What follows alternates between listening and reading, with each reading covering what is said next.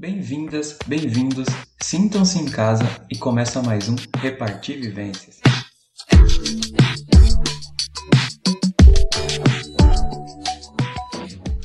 Bem-vindos, bem-vindas! Vamos para mais um EP aí da segunda temporada. Gratidão aí a todos os feedbacks. Nesse episódio não vai ter convidado. Vou começar a trazer alguns relatos da, da minha vida, da minha trajetória, algumas viagens. Uma forma também de vocês me conhecerem e dar risada também das minhas tragédias. Vou trazer hoje uma história que aconteceu na minha primeira meu primeiro contato com as trilhas, né? Foi lá, na, lá em 2011, se eu não me engano, 2011, 2013, por aí, quando meu tio decidiu levar eu e mais três primos, mais dois primos, para acampar aqui no aqui em São Paulo, né? Lá em Biritiba Mirim, perto ali de Mogi, Estudantes, ali onde fica a Serra do Mar, né? Uma cachoeira bem conhecida, né? Para quem frequente nessa nesse mundo de trilha.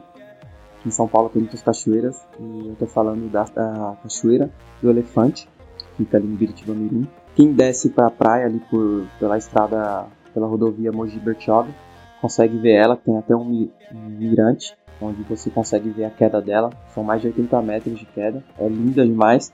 E a gente foi, bicho. A gente não tinha muito equipamento, né? Zezão só fui no embalo, não sabia de nada da vida.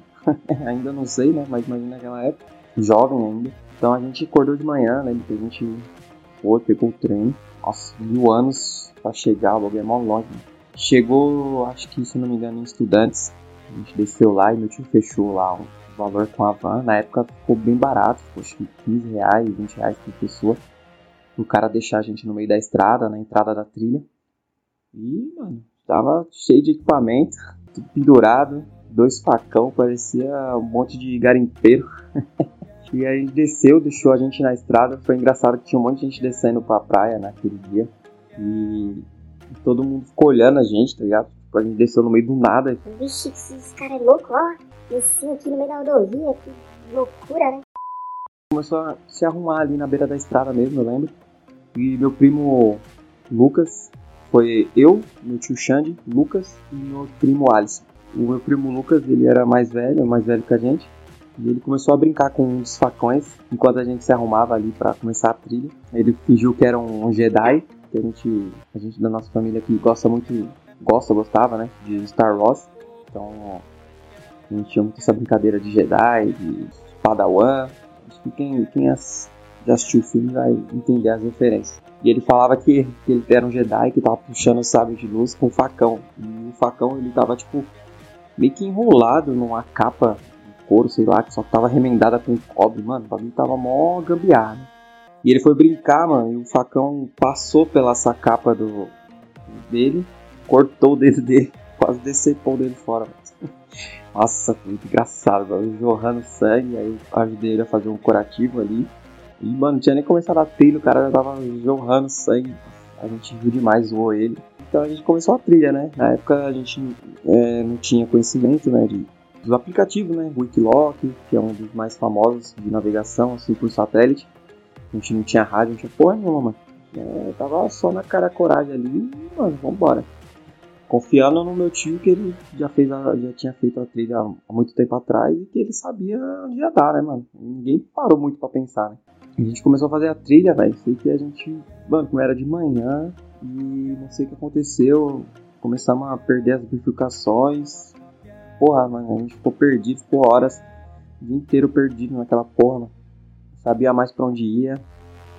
E aí eu, na loucura também, na emoção, sem saber muito o que fazer, comecei a querer puxar a, fazer o guiamento.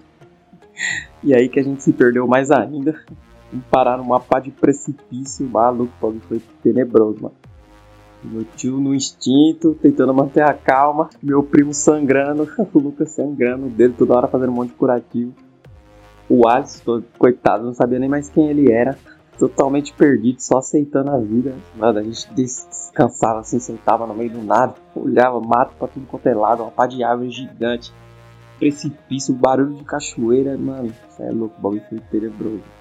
Horas e horas perdido, mano, não sei como que a gente conseguiu achar a trilha, meu tio foi, é louco, missão, hein.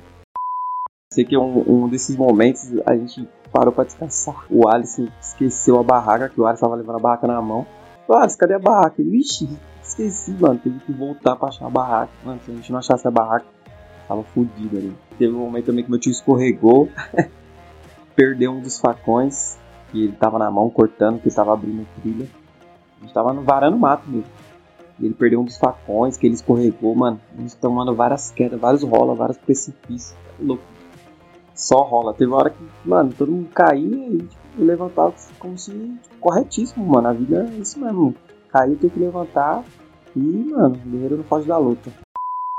Perdemos os facões, tentamos voltar. Inclusive é isso um dia, se alguém estiver escutando aí, achou um facão por aquela região, pode ter certeza que é nosso. Mas doideira, doideira. Finalmente assim a gente conseguiu achar a trilha.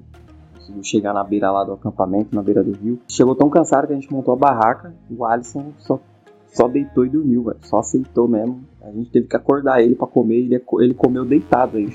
Comeu deitado que loucura, esse rolê foi loucura. Mano. Eu lembro que em um momento que a gente tava perdido, a gente parou pra descansar assim, aí meu tio colocou a mão na cabeça, olhou assim pros lados, ele achou que eu acho que ele achou que a gente não tava olhando pra ele, mano. Aí ele olhou assim pros lados, tentando manter a calma, ele colocou a mão na cabeça e falou assim, Jeová. Eu falei, meu Deus, a minha cabeça falou, fudeu, mano. Esse cara que manja das trilhas chamou a divindade, nós estamos fudidos. Meu primo com o dedo cortado falou assim, Não, Vamos aceitar a derrota. Desse jeito. Vamos aceitar a derrota.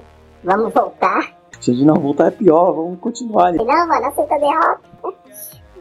Vamos voltar. Aceita que a gente não conhece. Nossa, que rolê loucura, velho. A gente comeu uns bagulho, umas feijoadas enlatadas, mas deu tudo certo. Eu lembro que a gente tava no rio lá, descansando. Teve uma cena muito engraçada que passou um cara com, com um bebê no colo atravessando a margem do rio. Mano, louco, louco. O cara é doido. Bebê de uma criança recém-nascida, mano. Ele atravessando o rio com ela e depois passou perguntando se a gente tinha visto uma, mochila, uma mochila. Passou por ali boiando. O cara perdeu uma mochila, mano. Nossa senhora, que bagulho louco. E aí na, na noite, a gente dormindo, choveu pra caralho. Choveu, mano, choveu, mano, só choveu. Dormiu cedo na chuva, não tinha muito o que fazer a gente acordou de madrugada com uma pá de voz. Fudeu, vão invadir aqui, vão desovar nosso corpo aqui, nós estamos lascados, né? E era tipo uma, com um bagulho de igreja, fazendo descida lá pra orar, fazer comunhão, uma falação da porra. Acordamos no dia seguinte, uma pá de gente lá do acampamento que desceu na madrugada, orando, cantando, que loucura, mano curtiu um pouco e voltou cedo. E aí a gente aproveitou o gancho e começou a voltar atrás do, do pessoal que tava subindo também, né? Pra gente não se perder de novo. E, mas deu tudo certo, voltamos para casa. Eu lembro que era um domingo que era jogo do Corinthians. O Corinthians estava disputando o Brasileirão. É, isso mesmo. E é assim, Corinthians e Atlético Mineiro. E, mano, correu, corri para casa, eu tava doido pra assistir esse jogo. Eu era bem nóia de, de time naquela época, era bem fanático. Nossa, que loucura. Esse rolê foi doido. Muitos aprendizados. E engraçado que deu tudo para tudo que tinha pra dar errado deu. Deu tudo superior. Tio, a gente perdeu a trilha, veio. Mas foi uma das melhores experiências que eu já tive. Eu lembro de parar assim, olhar assim a natureza que eu nunca tinha visto. E falar, caralho, mano, que bagulho louco, olha essa, um mundo que existe fora da minha realidade, né?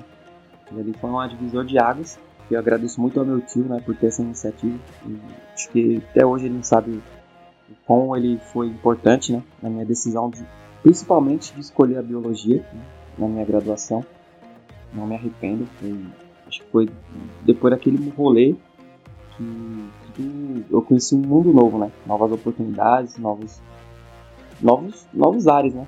Porque para mim naquela época lá, gente de periferia, né, não tinha muitas referências, né? Boas, né? Muitas referências ruins. Sempre conviveu com, com a criminalidade, né? Na periferia ali, com várias necessidades básicas.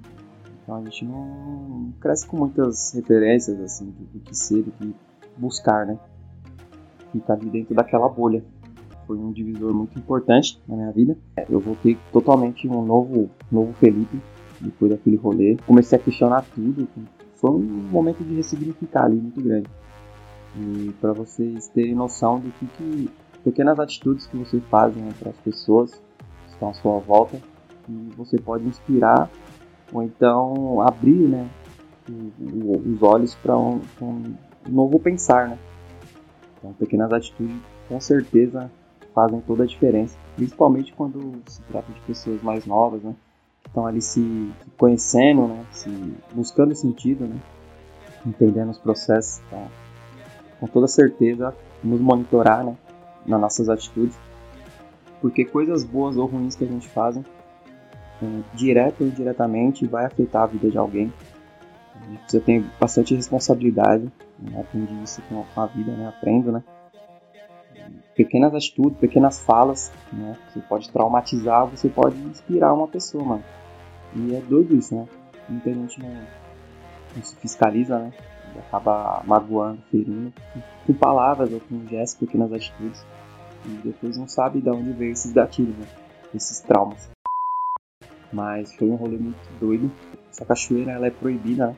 Tem projetos que vão fazer ali, que virar aquela região virar um parque, né? Então vai, vai ter que comprar ingresso, vai ter que fazer agendamento com guias, né?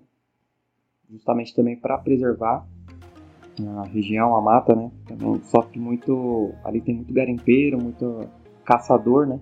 caçador então é uma região muito perigosa também, né? Se aventurar sozinho, sem conhecimento. Então, eu acho que a gente também teve um pouco de sorte. Apesar que a gente estava com um grupo ali, né? Quatro pessoas ali, mas nunca se sabe, né? Nessas áreas assim, mais primitivas do que, que o ser humano é capaz. Assim, na região urbana já, o Bob já é louco, imagina assim, né? Nessas áreas mais afastadas. Então, com certeza, é, quis trazer para vocês, até para mim, para eu lembrar essas vivências, que a gente vai vivendo cada coisa assim, depois a gente para pra pensar, caralho, vivendo pra porra já, mano. Tanta experiência, tanta loucura já, é muito doido. Né? A vida, quem convive comigo assim mais próximo sabe que eu, vira e mexe eu vivo falando isso. A vida é muito doida e é muito, muito, muito bom viver essa loucura, né, mano? Que é muitos altos e baixos, né? Eu digo na vida e no, no seu dia a dia, mano. Às vezes você começa o dia bem, aí o dia inteiro fica uma bosta e depois à noite fica bom de novo. Então, são muitos aprendizados também, diários. Pra você ver que a gente, como diz o estagiário, meu amigo, a gente nunca é, a gente sempre está, né? Então tudo é, é transição, a gente, tudo é temporário, passageiro. E a gente só tá de passagem, então tem que apreciar, tem que ver. Espero que vocês tenham gostado dessa história que falo. Foi bem doideira esse rolê. Eu vou trazer mais outros. Pretendo trazer um, uma história também de quando eu viajei sozinho lá para Espírito Santo. Passei um perrengue do cacete, que eu não tinha grana, né? Fui com benefício de jovem. Fiquei uns três dias no meio do nada lá com uma garrafa de Pepsi sem gás e uma caixinha de uva passa. Eu não, não gosto de uva passa, mas foi o que deu para comprar. Vou trazer. Inclusive esse rolê do, do, dessa cachoeira eu relatei no, no, no, site do Repartir, lá no blog. Eu fiz um, um relato lá, né? Fiz o blog falando desse rolê um pouco mais detalhado, né? Com palavras. Quem quiser, tiver curiosidade, quiser ler também, tem o site do Repartir. Vou deixar aí o link também na descrição para quem quiser. Se vocês gostaram véio, dessas, dessa história, se vocês gostam desse modelo, deixa o feedback aí. Sou muito grato também. E eu, eu tenho noção também que tem um pouco do, do privilégio que eu, que eu, tive, né? Que eu tenho. De ter conseguido viver tudo isso com pouca idade. Abriu o meu conhecimento, mano. Ressignificou muito.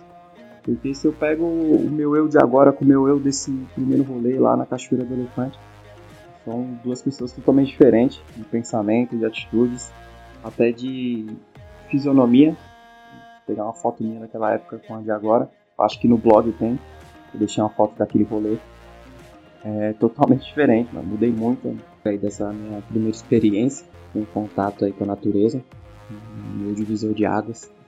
Mas sou muito grato por esse perrengue que abriu portas na minha mente para um novo. E é isso, espero que vocês tenham gostado. Se vocês quiserem sentir aí de deixar o feedback para melhorias. Lembrando sempre que trouxe essa história, mas não que ela seja certa ou errada, não, não, não que seja um exemplo a ser seguido, mas é uma, um relato de, do que eu vivi, né? Que eu já passei na minha vida. E é isso, né? Espero que vocês tenham gostado. Lembrando sempre que essas trilhas, a maioria de São Paulo são proibidas, né? Se você for, tome cuidado. Né? Não vou aqui falar para você fazer ou não. Vocês sabem o que deve não ser feito. E com muita responsabilidade. Sempre com conhecimento prévio, equipamentos. Então sempre tome cuidado, leve equipamento. Pelo menos um rádio para pedir resgate caso alguma coisa dê errado. Equipamentos básicos, barraca, lanterna, é, um, um, pelo menos dois equipamentos de navegação caso um dê pau. É, vai viver, parceiro. Não tenha medo de arriscar, não tenha medo de viver, porque só a maioria das pessoas, né, se não todos, pelo menos que eu conheço, só se arrepende daquilo que não, que não fez, né? Vai para cima, vai viver, que a vida é curta. E tamo junto. Até a próxima e é nóis.